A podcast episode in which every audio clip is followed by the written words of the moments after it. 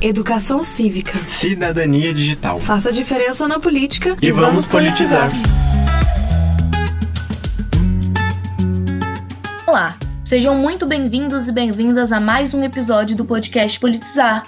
Me chamo Stephanie. E eu sou a Valéria. Sabe quando você assiste ao noticiário na televisão e ouve sobre alguma frente parlamentar? Bem, é sobre isso que vamos falar hoje. Uma frente parlamentar é uma aliança suprapartidária de membros do legislativo que constituem uma frente em prol da defesa de alguma causa.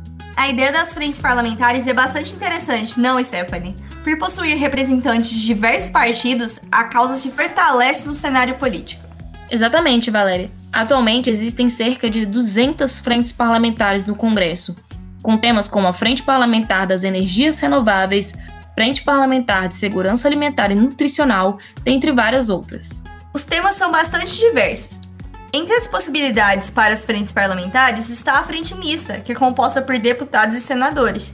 Existem várias frentes mistas hoje. Outro ponto interessante é o processo para a criação de uma frente parlamentar.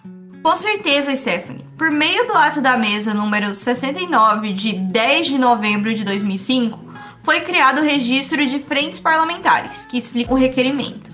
Além disso, Valéria, o ato define que as frentes são associações suprapartidárias de pelo menos um terço de membros do Legislativo Federal, que tem como intuito aprimorar a legislação federal. Sim, é necessário informar o nome da frente e seu representante, é possível ainda solicitar a utilização de espaço físico para as reuniões.